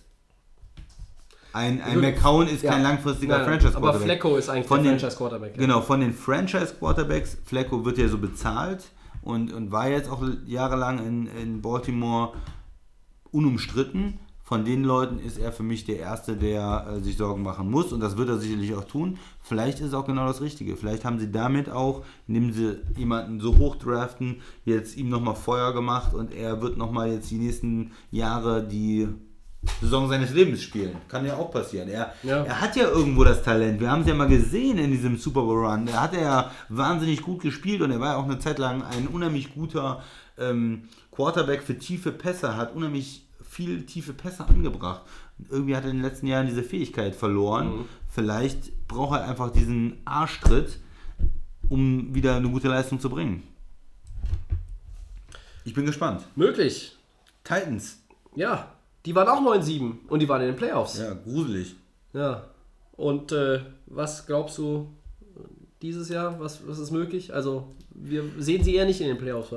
Ja, bei Oder? den Titans hat man zwei, zwei ja, Gefühle. Das erste ist, sie waren eigentlich zu Unrecht irgendwo in den Playoffs, finde ich. Die waren, haben keine gute Saison gespielt letztes Jahr, waren nicht so talentiert, sind da irgendwie mit einem Wunderspielzug noch durchgekommen Ja. gegen äh, Kansas City. Mari- Mariota hat sich nicht so weiterentwickelt als Franchise Quarterback, wie viele das erwartet haben. Insgesamt dieses ganze, der Coach, dieses ganze System, was er spielen wollte mit ähm, Exotic Smash Mouse Football, wie er das genannt hat, war irgendwie langweilig. Er hatte keine tollen Spielzüge. Äh, die sind viel gelaufen, aber die haben auch Mariota nicht so eingesetzt, wie man was er eigentlich kann. Er kann ja selber lau laufen mit dem Ball. Da war zu wenig Kreativität in der Offense. Ja, und deshalb haben mir die Titans letztes Jahr nicht gefallen. Die sind in die Playoffs gekommen, aber die haben mir nicht wirklich gefallen. Auf der anderen Seite hat man jetzt einen neuen Coach. Vielleicht ist das das, was die Offense braucht. Vielleicht kommt die große Initialzündung und kommen total kreative ähm, Konzepte auch rein. Und Die haben ja ein gewisses Talent. Ja, von daher bin ich da äh, zwiegespalten. Also, wenn ich nur in die letzte Saison gucke, dann denke ich nicht, dass sie nochmal in die Playoffs kommen. Das war für mich ein Strohfeuer, die Saison. Sie sind nicht wirklich so gut gewesen. Aber dadurch, dass sie auch einen neues, neuen Coach haben, auch ein paar Free Agents gesigned haben, kann sich auch die Titans 2018 extrem von den Titans 2017 unterscheiden. Und dann vielleicht doch Hoffnung sein. Deshalb sind sie für mich Middle of the Pack. Es kann in beide Richtungen gehen. Tobi. Ähm, ja. Hm. Also. Du als alter Titans-Fan. Ja, total. Rabel wird, glaube ich, der macht einen guten Job. Da bin ich mir jetzt schon sicher. Ne? Weil der Mann als Spieler in New England war, der war als Assistant Coach in New England und das ist eine bessere Schule, gibt es ja eigentlich gar nicht in der NFL als die von Bill Belichick und Konsorten. Ja, da kann man jetzt zu den Patriots stehen, wie man möchte. Ich glaube, dass die Titans jetzt nicht dramatisch abschmieren und äh, sich irgendwo wiederfinden mit 3-13 am Ende, aber die werden eine schwere Saison haben und ich lege mich fest, die kommen nicht in die Playoffs. Andere in der Division holen auf. Die Colts, die Texans. Ich sehe tatsächlich Tennessee von Platz 2 auf 4 fallen. Die werden mit den Playoffs am Ende nichts zu tun haben. Aber die haben doch auch einen neuen Offensive Coordinator, wenn ich da richtig informiert bin, der vorher bei den Rams gearbeitet hat. Ist das, ist das nicht so? Äh, ja, aber äh, trotzdem glaube ich, dass da vielleicht auch das, das, das Talent in, in dem Sinn nicht ausreicht. mm, okay. Und ähm, was mir bei den Titans letztes Jahr wirklich gut gefallen hat, das hat sie auch ein bisschen durch die Saison getragen, war einfach ihre ähm, Laufdefense. Da waren sie irgendwie in den Top 5, glaube ich. Das sah gut aus. Ich fand auch ihren Draft ganz interessant. Sie hatten nicht viele Picks, aber mit, dem Line, mit den zwei Linebackern, mit Rashawn Evans und Harold Landry in Runde 1 und 2 haben sie ja, zwei, äh, zwei Spieler geholt, die eine, eine Lücke füllen, die ja wirklich ganz, ganz auffällig war. Ähm, die Linebacker, okay, gegen den Lauf waren sie gut, gegen den Pass waren sie nicht so gut. Und wenn du die Linebacker dann zurückziehst, ich glaube, da mit den beiden hast du schon mal auch einen Schritt nach vorne gemacht. Das Auftaktprogramm, naja, in Miami kann man mal gewinnen, aber dann spielst du gegen Houston, in Jacksonville und gegen Philadelphia. Schwer. Da wird sich schon zeigen, was diese Titans mit Rabel wirklich können. Mariota hat sich für mich in der letzten Saison halt auch irgendwie nicht weiterentwickelt. Diesen Schritt nach vorne, den man erwartet hatte, genau wie bei Jameis Winston in Tampa Bay, den gab es nicht. Viele Interceptions, beziehungsweise er hatte mehr Interceptions als Touchdowns. Ich glaube, Interceptions waren jetzt unter 20. Es geht da noch irgendwo, aber es war einfach zu wenig. Ähm, Jetzt haben sie mit DeMarco Murray auch einen der Running Backs verloren, das war zwar klar, aber wie geht Derrick Henry mit dieser Rolle als äh, Featured Back um? Klappt das gut? Da, Ähm, dazu haben sie Lewis aus New England geholt als Running Back, der dann vielleicht eher so die Passcatcher-Rolle irgendwo übernimmt, vielleicht eher Third Down Back auch ist, wobei er auch gut zwischen den Tackeln ist. Also das wird sich auch ein bisschen zeigen, wie sich das rauskristallisiert. Ne? Ja. Also die waren letztes Jahr in der Offensive mit dem, mit dem Laufspiel erfolgreicher als mit dem Pass. Und äh, da muss so ein bisschen mehr Balance rein. Dann sind die schwerer auszurechnen. Ich glaube aber einfach, aufgrund der Konkurrenz innerhalb der Division werden die Titans zurückfallen. Und deshalb sind sie heute bei uns auf dem Zettel, obwohl sie letztes Jahr Playoff-Team waren. Bei denen bin ich mir ziemlich sicher, kein Playoff-Team reingekommen. 2018. Gut, dann haben wir noch die Chiefs. Mhm. Die waren 10-6, waren in den Playoffs, haben aber gegen die Titans verloren, Ja. wenn man sich richtig Ein Spiel, erinnert. das sie nie hätten verlieren dürfen. Äh, der Coach bleibt. Äh, das Wichtigste ist natürlich ein Wechsel Quarterback. Alex Smith ist nach Washington getradet worden und sie gehen mit Patrick Mahomes, dem letztes Jahr Rookie, jetzt Second Year Quarterback und haben dadurch natürlich eine enorme Umstellung. Die Offense war kreativ in den letzten Jahren. Ähm, tolle Playmaker mit Kelsey, mit Hunt, ähm, ordentliche O-Line. Alex Smith hat das gut gemanagt, das Ganze. Ähm, wen habe ich noch vergessen? Die hatten, die hatten noch mehr. Die hatten noch einen Der Kareem Hunt, der. Rookie Running Back, äh, ja, Receiver, hatten die noch auch noch. Äh, ich stehe gerade auch im Schlauch.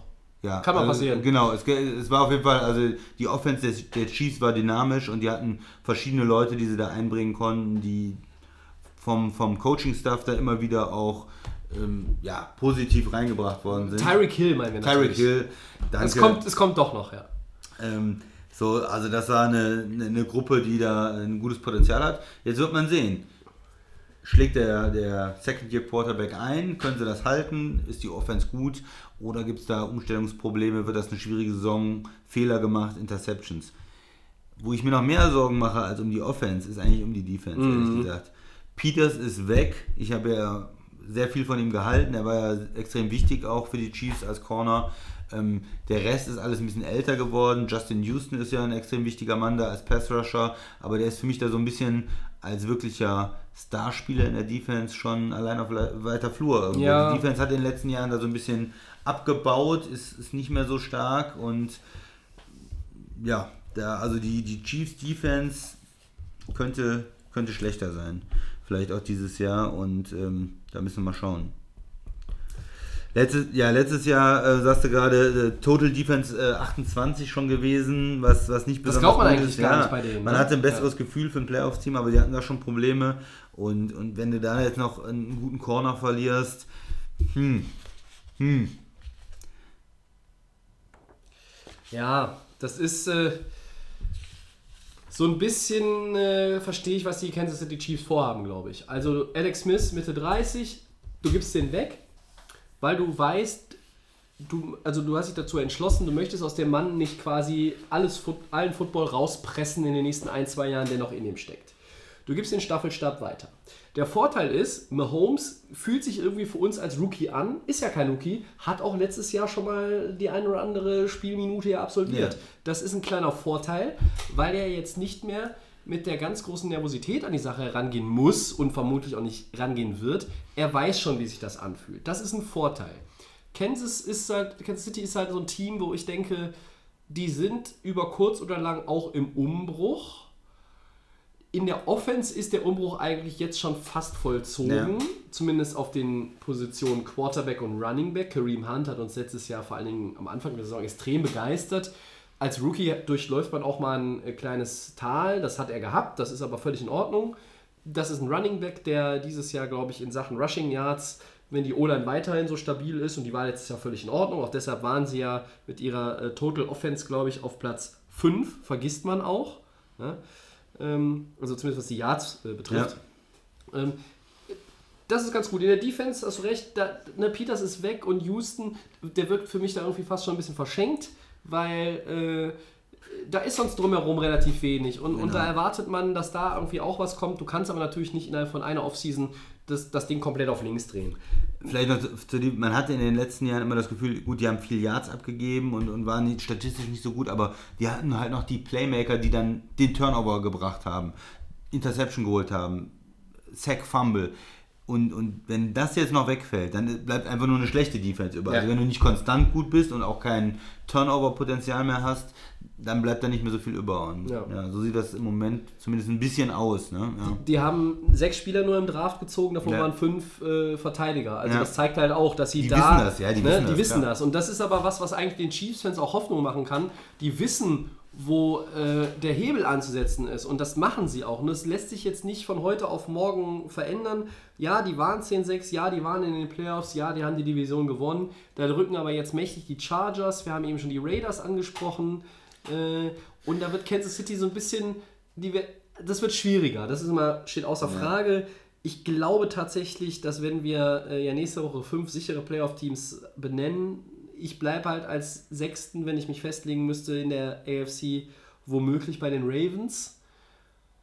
Weil, ja, ich glaube, Mahomes braucht auch ein bisschen. Und, und diese, diese äh, gute Position unter den ähm, Top 6, Top 7, Top 8 in der Offense insgesamt, das werden sie vielleicht dieses Jahr nicht halten können. Genau. Und dann wird es schwierig, weil die Defense eben nicht das Talent hat, weil sie an manchen, auf manchen Positionen auch irgendwie gealtert ist. Chiefs. Ja, Über. Übergangsjahr. Übergangs. Übergangsjahr, Ja. aber ein Übergangsjahr bei Kansas City könnte auch einfach heißen, wir sind 7-9. Okay, da kriegst du jetzt nicht den fetten Draftpick für nächstes Jahr, Ja. aber das signalisiert dann auch dem Team, was im Umbruch ist, ey, wir sind ja gar nicht so weit weg. Genau, Ja? sowas glaube ich auch. Also sowas könnte ich mir vorstellen und ich hoffe, dann haben sie auch die, die Ruhe, auch am, am Coaching-Staff da festzuhalten. Wegen einer vielleicht etwas schlechteren Saison, vielleicht sind sie auch 6-10 oder sowas. Nicht die Flinte ins Korn zu werfen, wenn man sieht, dass der Quarterback sich entwickelt, dann könnte das dann auch in ein, zwei Jahren schon wieder ganz anders aussehen und die Chiefs sind dann wieder mit, mit einem guten Draft äh, auch wieder als Playoff-Team dabei.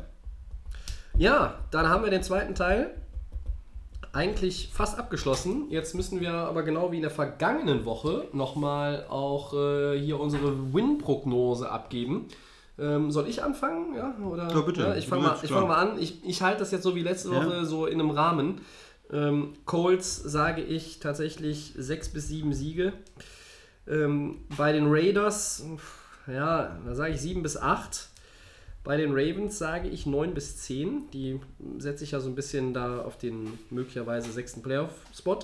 Bei den Titans, es tut mir schrecklich leid, äh, aber da sind es 5 bis 6 anstatt 9, die es vorher waren. Und bei den Chiefs, ja, äh, sage ich 6 bis 7. Das wird auch äh, deutlich nach unten gehen im Vergleich zum Vorjahr, so wie bei den Titans. Christian. Ja, ich sag mal bei den Colts 8, die sind für mich, die gewinnen mal äh, Spiele und, und verlieren wieder welche. Die äh, Raiders würde ich dann mal mit 9 äh, sogar sehen. Die Ravens mit 7. Ja, die Titans extrem schwer. 6 und Kansas City 7. Das heißt, du nimmst eher so die Ra äh, Raiders als äh, möglichen Playoff-Tipp dann ja, noch rein. ja, Ja, ja. habe ich heute so als Gefühl, ja. Okay. Mhm. Gut. Nächste Woche kommen wir, wie gesagt, zu den Playoff-Anwärtern. Da werden die Win-Prognosen sicherlich häufig im zweistelligen Bereich, Da geht's dann hoch, ja. durchgängig im zweistelligen Bereich sich bewegen. Wir kommen zu den Four Downs. Christian, du hast das Wort. Die Patriots zerstärken ihre Wide Receiver Gruppe mit Eric Decker. Das ist ja ein Ding. Wie viel Sinn macht dieser Move, Tobi? Aber Für die Patriots macht er mal wieder unheimlich viel Sinn. Das ist ein Veteran, äh, 31, wenn der Mann gesundheitlich auf der Höhe ist, und da gehe ich jetzt mal im Fall der Patriots von aus, weil sie Malcolm Mitchell, der gesundheitlich nicht auf der Höhe ist, einfach mal jetzt entlassen, dann ist Decker, passt er da wunderbar rein. Ne? Also klar, Ed- Edelman fehlt am Anfang, der kommt ja aber wieder, das, das Ende der Sperre ist ja absehbar und ähm, der passt da super rein. Ich glaube, das, ist das ist wieder so ein, so ein klassischer Patriots-Move. Und dieser Typ Decker, beste Zeit, Jets, Broncos natürlich gehabt, in Tennessee jetzt nicht mehr so gut im vergangenen Jahr, auch vielleicht, weil er da mit Mariota nicht so die perfekte Chemie hatte. Ich glaube, das könnte auch nochmal so deutlich in den Zahlen für ihn persönlich nach oben gehen. Und das ist jemand, dem man eigentlich blind vertrauen kann, auch bei einem Third Down, weiß ich nicht, dritter und acht, dritter und neun, äh, klassische Passsituation und dann suchst du den als Brady bewusst. Und wer ganz gut werfen kann, so wie Tom Brady, der findet Decker und der kriegt das Ding dann auch irgendwie mit beiden Füßen im Feld runter und hält den Ball fest. Also das ist eigentlich ein zuverlässiger Spieler. Das macht Sinn. Ich glaube, er freut sich mit Tom Brady zu spielen und Brady freut sich auch, dass er noch einen Receiver hat. Der irgendwie da gut reinpasst, weil es ist jetzt kein Star-Receiver, ich- deshalb würden die Patriots jetzt auch nicht Des Bryant am Straßenrand auflesen, glaube ich, aber ähm, der irgendwie zu den anderen einfach auch gut passt. Genau. Vielleicht noch wichtig zu sagen, ist ja auch die Connection. Äh, er hat in Denver gespielt und, und wer hat damals in Denver gearbeitet? Ah, das war Josh McDaniels Der vielleicht. jetzt der ja. Offensive Coordinator ja wieder der Patriots ist und da Ach, ich dachte, er wäre weggegangen, um Nein, Headcoach irgendwo zu werden. nein, Ach hat nee, er da hat er, hat er einen Rückzieher gemacht. Genau. Ja. Nein, also da ist natürlich auch, die kennen sich, der kennt das System und da, dadurch passt er natürlich dann auch nochmal gut rein. Ja, stimme ich dir zu, macht auch Sinn der Move. Ja. Ja. Zweites Down. Die Eagles bauen Carson Wentz offenbar sehr, sehr behutsam auf nach seiner schweren Verletzung. Ist das für dich nachvollziehbar oder ist es fast schon übervorsichtig?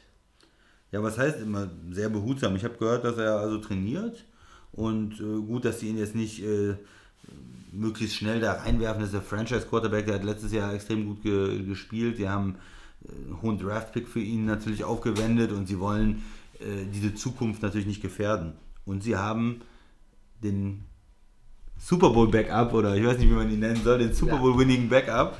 Ähm, und von, von daher müssen sie auch gar nicht irgendwie da Stress machen. Ich denke, sie machen es okay. Ich, was ich gehört habe, ist, dass er auch wieder ähm, schon, schon fit ist und, und mittrainiert. Und von daher ist es für mich nachvollziehbar, dass man den in Ruhe aufbaut. Absolut richtig. Ich meine, du hast den, das ist den idealen Ersatzmann. Ja, also wer ähm, jetzt den Super Bowl in dieser Manier gewonnen hat, wie Nick Foles es tat im Februar, dann hast du den besten Ersatzmann der NFL. Das haben wir, glaube ich, auch schon mal übereinstimmend hier festgestellt. Alles gut. Ich glaube, da gibt es keine Eile. Trotzdem rechne ich mit Carson Wentz als Starter in Woche 1. Sie Ich machen das auch, jetzt nur ja. im Trainingscamp vorsichtig, auch in der Preseason möglicherweise sehr vorsichtig. Es würde mich nicht wundern, wenn er, wenn er nur einen einzigen Drive in der Preseason spielt. Äh, Hat es auch schon mit anderen Leuten gegeben. Und ich rechne mit Wentz in Woche 1. Ja. Okay, Titans. Äh, da gab es einen Ausfall, äh, der, der Safety, äh, Cyprin heißt der. Ähm, und die haben jetzt äh, Kenny Vaccaro geholt, der als Ersatz dann spielt. Äh, gute Entscheidung oder jetzt einen anderen Safety geholt? Das ist eine richtig gute Entscheidung. Das ist eine, eine Entscheidung, äh, die mich jetzt, auch wenn ich die Titans äh, aus den Playoffs schon rausgezählt habe, das ist ein wirklich intelligenter Move. Wir reden nicht so oft über dann Free Agents von dem Kaliber eines Kenny Vaccaro. Das ist ein Safety, den kennt jetzt nicht jeder. Das ist kein Earl Thomas Safety, das ist kein wie früher Troy Polamalu Safety, aber der hat seinen ersten Karriereteil, kompletten Rookie-Vertrag in New Orleans bei den Saints absolviert. Der hatte seine Ups and Downs, keine Frage. Aber das ist ein Mann, wo ich mich die ganze Offseason frage, warum hat den keiner geholt? Und jetzt musste da irgendwie bei den Titans einer kaputt gehen und dann haben die gesagt, okay, das passt.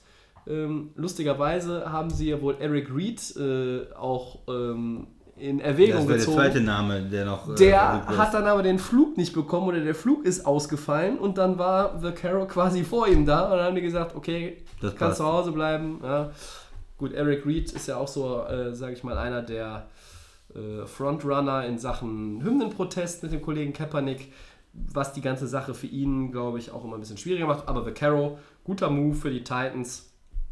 Ähm, fünf Jahre in New Orleans gespielt, ist er 27 und ist, äh, wenn Cyprian hier ausfällt und du schnell einen Ersatz brauchst, gute Lösung. Ja, ist für mich okay. Tobi. Ja, Ja. mehr hast du dazu nicht zu sagen. Nö, ja. Ich bin jetzt. Ich Deswegen Ken- reden wir in der Offseason nicht über Kenny Vaccaro, Ja. weil eigentlich Kenny- ich der Einzige bin, der begeistert ist. der Ja, weiß, dass der Mann ganz Ja. brauchbar ist. Wenn er so toll wäre, dann hätte New Orleans ihn bestimmt auch weiter ver ja nee, die haben doch den, die haben doch genommen. den, den Williams, der gerne mal am Receiver vorbei tackelt. Das ist so. Das, er, ich sag mal, für seine Draft-Position war in New Orleans schon eine Enttäuschung. Sie hatten sich, glaube ich, da noch mehr erwartet und hätten ihm dann auch einen langfristigen Vertrag gegeben. Ja, Das heißt nicht, dass er nicht talentiert ist. Für mich ist es okay. Ich, ich denke auch, dass er eine zweite Chance in der Liga oder eine weitere Chance in der Liga verdient hat. aber Aber man wird jetzt sehen, wie er sich dann bei den Titans schlägt, ob es dann wirklich ein super Move ist. Es ist okay, es ist jemand verletzt, es ist eher, wie du schon gesagt hast, das ist der Name, der noch äh, draußen war, einer der äh, Safeties, die Verfügung, zur Verfügung stehen. Deswegen wundert es einen überhaupt nicht. Und es ist okay. Ob es richtig, richtig guter Move wird, dann, das wird man dann erst sehen. Ich habe ja nicht gesagt, dass es ein super Move ist, aber natürlich ist er für seine Draftposition, war, er war ein First Rounder, er war ein First Rounder, Ja. äh, eine Enttäuschung gewesen, aber das lag vielleicht auch daran, dass die Defense in New Orleans die ersten drei oder vier Jahre in seinem Rookie-Vertrag komplett Grütze war. Äh, Ja, war ja ein Teil davon. Entschuldigung mal bitte. ja, das hat ja vielleicht auch manchmal was mit den Coaches zu tun, aber ne, Ja, das das ist wieder der klassische Christian torpediert äh, Tobis Argumentation-Move. ja, ja. Da kommen wir ganz schnell zum vierten Down. Da kommt jetzt von dir bestimmt auch eine richtig knackige Antwort. Viertes und letztes Down. Christian, abgesehen vom Hall of Fame Game, jetzt beginnt ja erst richtig die Preseason. Wie sehr erfreut dich das? Ja, ich weiß nicht, warum das hier in Anführungsstrichen steht. Es erfreut mich natürlich unglaublich. Ach, echt? Ja, ich freue mich auf die Preseason. Ich gucke das. Ja, Ja? ja. Okay, ich finde, die Preseason hat einfach gravierend gar keine Aussagekraft. Starter werden, weiß ich nicht, geschont, bis die Klar. sich schon auf der Bank langweilen und irgendwie das. Handy, das Handy rauskam. Die ganzen Spiele haben für mich null Aussagekraft. Wenn ein Favorit, ein Preseason-Favorit in der Preseason 04 ist, versetzt mich das nicht für zwei Sekunden in Alarmbereitschaft. Wenn Cleveland die Preseason mit 4-0 abschließen sollte, würde ich nicht für zwei Sekunden sagen, die sind ein Playoff-Kandidaten sicherer. Das ist für mich alles, das ist alles Schönspielerei, das sind nur, das ist das Testlauf für die zweite und dritte Garde und mehr ist es nicht. Mensch, da regst du dich ja richtig auf, Tobi. Da möchte ich dir erstmal zustimmen. Die Ergebnisse haben überhaupt keine Bedeutung. Aber ich würde empfehlen einfach, dass man sein Team guckt, ja, und dann hat man ein Gefühl dafür, was sind da noch für Spieler, äh, was sind da für Backups, wie sieht das aus und dann kann man natürlich auch einschätzen, äh, wenn jetzt ein Linebacker sich verletzt, wenn sich in einer der, aus der O-Line verletzt, wer kommt dann? Was, was sind die jungen Spieler? Wie spielen die Rookies? Wie spielt die zweite Garde? Wer, wer trifft da gute Entscheidungen? Was ist mit einem jungen Quarterback äh, für die Ravens? Lamar Jackson, was macht der in der Preseason? Von daher ist es interessant. Man darf halt nicht auf die Ergebnisse gucken, man muss auf die Spielerentwicklung gucken. Ganz, ganz nicht, ehrlich, ja? also liebe Delay of Game-Hörer, wir werden jetzt vier Wochen nicht ausführlich über die Preseason reden. Wir werden das durchaus mal, wenn wir irgendwas Interessantes sehen, thematisieren. Ich kann euch jetzt schon mal sagen, mich wird es nicht vom Hocker reißen. Heute nicht, morgen nicht, nächste Woche nicht, auch in Woche 4 der Preseason nicht.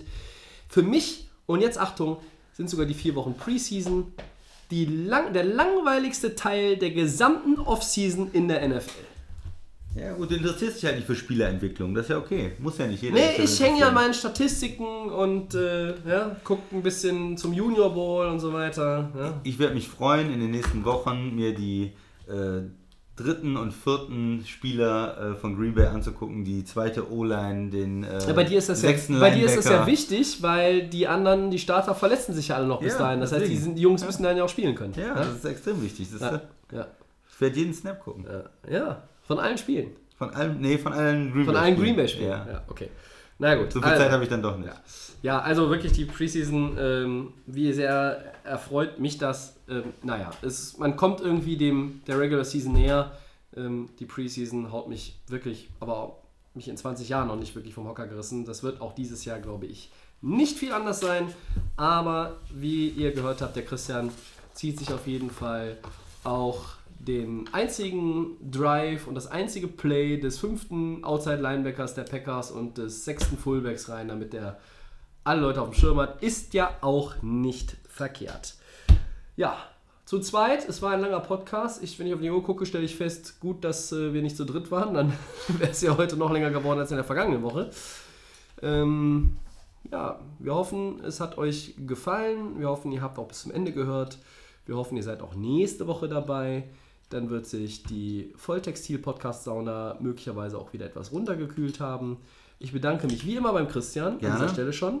Wir verweisen wie immer an dieser Stelle noch an auf äh, Twitter und Facebook at NFL. Wir sind bei Soundcloud und bei iTunes zu finden. Und wenn das kleine technische Problem bei den anderen Kollegen gelöst ist, Christian, dann sind wir auch wo? Bei The Fan FM. Das ist korrekt. Schreibt uns, mailt uns, schickt uns Post, Brieftaube. Ihr könnt es auch fuchsen, wie damals bei Robin Hood in den Strumpfhosen. Wir bedanken uns fürs Zuhören. Eine gute Woche. Bis nächstes Mal. Ciao.